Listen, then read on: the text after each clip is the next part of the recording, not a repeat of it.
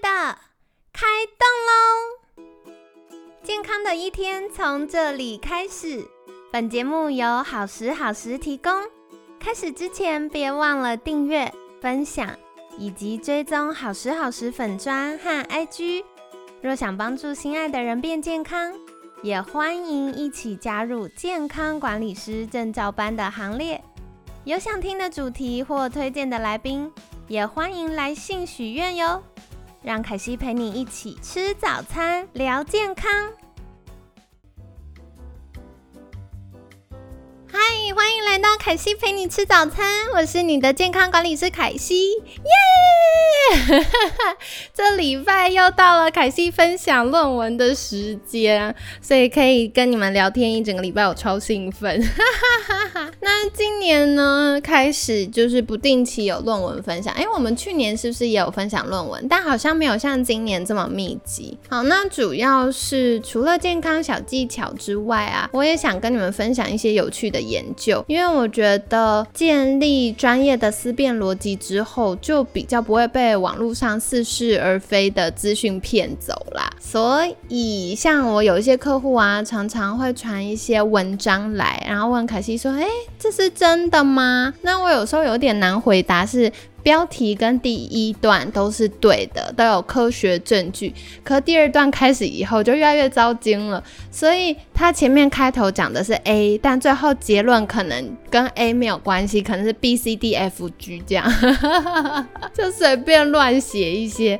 好，所以呢，这是为什么想跟大家分享论文的原因。那另外，我觉得有一些研究文献也蛮有趣的。嗯，接下来这礼拜我们就会来聊聊。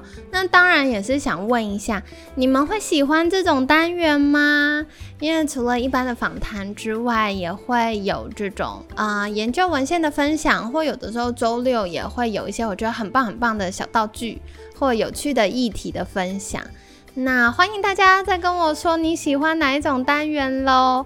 那另外今年啊，好刺激哦！为什么凯西一直大叫？因为今年是凯西创业的十周年，没错，到了这个暑假呢，凯西成为健康管理师已经满十年了。嗯，在这个过程当中，我最有收获的事情是，不仅帮助了许多客户变健康。也交到了许多好朋友，不管是合作伙伴呐、客户啊、学生呐，我觉得这是非常非常难能可贵的缘分。那在创业的那个阶段呢，我自己也有一个。算发心吗？就是我自己也有一个呃，给自己的算挑战也好，或者是要求也好，就是我觉得我很幸运，从小到大遇到很多很棒的人，所以我也希望可以成为别人的祝福，就是可以帮助到有需要的人。那当然，贡献我的专业和知识，帮助大家变健康是一种。那另外一种就是我们也有固定每个月的捐款。去帮助一些呃非盈利机构推动他们的公益的这些服务，这样子。那因为满十年了嘛，所以凯西也在想说，哎，有没有一些其他的方式是可以帮助到一直很支持我的听众啊、粉丝们的？所以近期呢，我们也会有一些公益讲座哟。那如果想获得更多相关的资讯，可以在留意好时好时的粉砖，或者是我们官方赖账号的资讯。那如果有一些公益讲座，就我们会再发信息给大家，欢迎大家可以一起来。然后，当然，如果大家有任何的疑问，想要凯西在讲座当中跟大家分享或者互动的话，也欢迎在私信凯西，我们就会有团队规划相关的主题喽。哈哈哈哈！所以以下开放许愿池，许愿池，许愿池，赶快 许愿起来。好啦好啦，所以废话不多说。觉得星期一先来跟大家聊一个我觉得很有趣的研究文献，就是听说早餐吃得好，晚餐吃的少，有助于减重吗？嗯，这个啊，在开始之前，我想跟大家分享，凯西陪你吃早餐，毕竟说是吃早餐嘛，所以我就常常会遇到大家说，到底吃早餐好还是不好呢？因为很多人可能没有早上吃早餐的习惯，哎，不要说。大家了，可惜以前都是晚睡晚起的人，所以也没有吃早餐习惯，因为毕竟我起床可能再过几个小时就要吃午餐了。但是呢，我真的亲身实验。这一年半以来啊，我都是大概五六点。好像没有到七点，最晚六点半就会起床。那从六点半到十二点吃午餐还好几个小时嘛，所以我慢慢养成吃早餐的习惯。哇，亲爱的，我要跟你们说，真的是翻天覆地的不同，不管是压力感啊、头脑清醒的程度啊、燃脂啊，这件事讲到就开心，真的是大进展呢，好令人愉快哦。好，所以呢，我就在想说这件事到底跟我吃早餐有没有关系？我就刚好看到了一个研究文献，当然也是因为最近我在做那个 i diet 的连续血糖检测啊，然后我们全部的。康心建管学院有三十五位建管师一起进行了这样的检测测试，所以呢，我就观察到，哎，凯西自己跟我们家建管师的数据变化，我就很好奇，就是，哎，一般大家都会认为早餐吃得好，晚餐吃得少，有助减重，可是从数据上，从建管师的数据上呢，发现，哎，好像不一定是这样，那就想要知道科学研究的观点是怎么样，所以就是也因为这样两个原因，我就翻了一篇研究文。线好的，恭喜要进入正题了。根据一篇发表在《细胞代谢》的这个《Cell Metabolism》期刊的研究显示呢，噔噔噔噔噔，自己配音，早餐吃得好，晚餐吃得少，可能不是减重的最佳方法哦。不过，不过，不过，还没完。早餐吃饱吃好，有助于抑制食欲。那这是一个英国的小型研究，就是英国呢，嗯，这个研究单位纳入了三十位超重肥胖的人。然后把这些人呢分成两组，每天摄取的总热量都是相同的，但是早餐、午餐、晚餐的热量分配比例是不同。所以丰盛早餐的那一组呢，它的三餐早中晚餐热量分配是这样：是四十五 percent、三十五 percent 跟二十 percent。丰盛晚餐就晚餐吃比较多、吃比较好的那一组呢，刚好倒过来，就是早餐的时候吃二十 percent。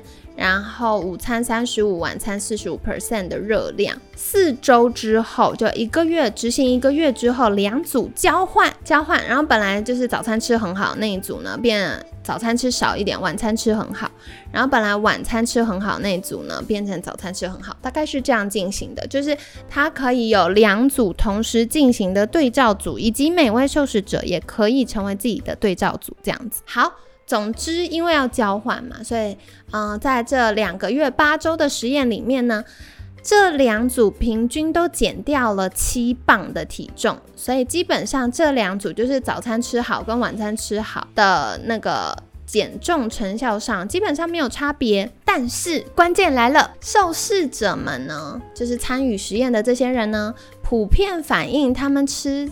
丰盛早餐的那四周，就是早餐吃很好，那一个月里面比较没有饥饿感，但吃丰盛晚餐的那四周比较容易饿。好，所以研究指出，摄取热量的时间分配不会影响体重，但是丰盛的早餐可以抑制食欲，帮助减肥者遵守减重计划，提高减肥成功率，降低半途而废甚至反弹的风险。所以长期下来呢，更有利于减重或控制体重哦。好，所以研究内容是这样的。那其实凯西个人觉得这蛮合逻辑的，因为除了热量之外，肾上腺、睾固酮、胰岛素等等激素的昼夜节律也会影响我们的血糖和代谢，所以。如果是呃经过一个晚上的空腹，原则上我们早上的血糖水平会比较低。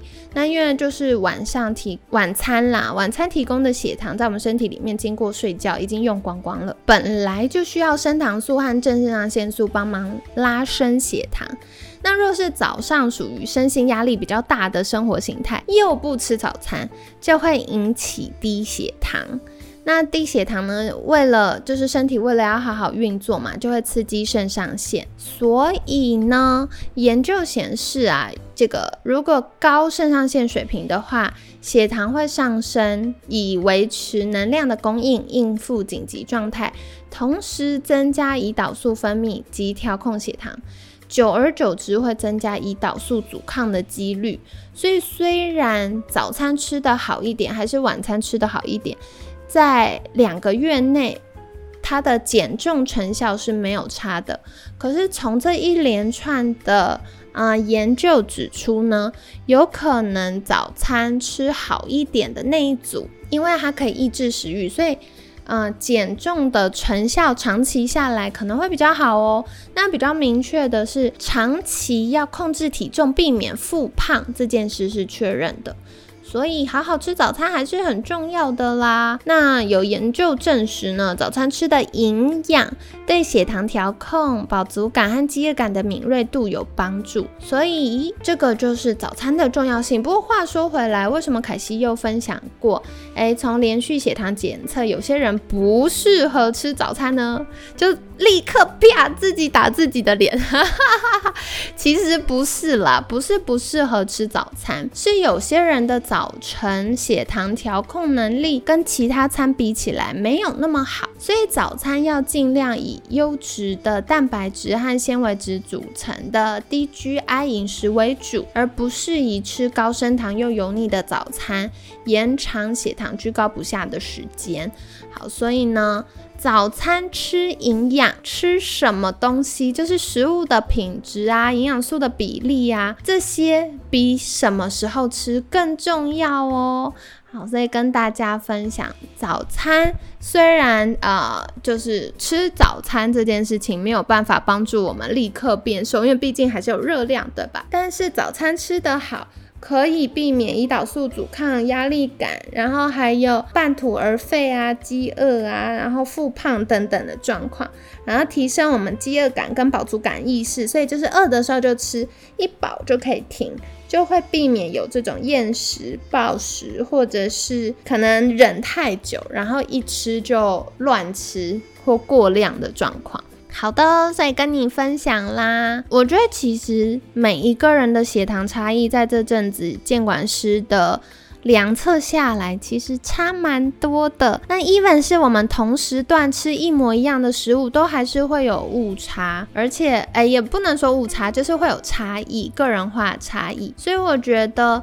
如果你是平常就已经算蛮重视健康的人，甚至你已经很认真的去调整你的饮食了，还是会有一些健康的困扰，或者是瘦不下来的困扰，或者是反过来，就你觉得太瘦了，想要增加一点肌肉，降低一点体脂肪的人，我觉得。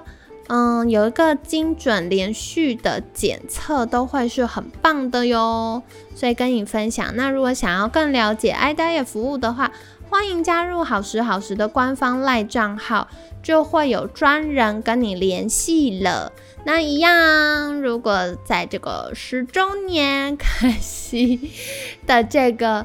嗯，创业十周年，成为尽管是十周年纪念期间，我觉得比起买什么蛋糕办 party，如果真的能够帮助到更多人健康，嗯，这个我觉得是更有意义的事情。所以想要获得免费十五分钟健康瘦身咨询的听众，也欢迎填表哦，就会有监管师联系你，提供相关的服务。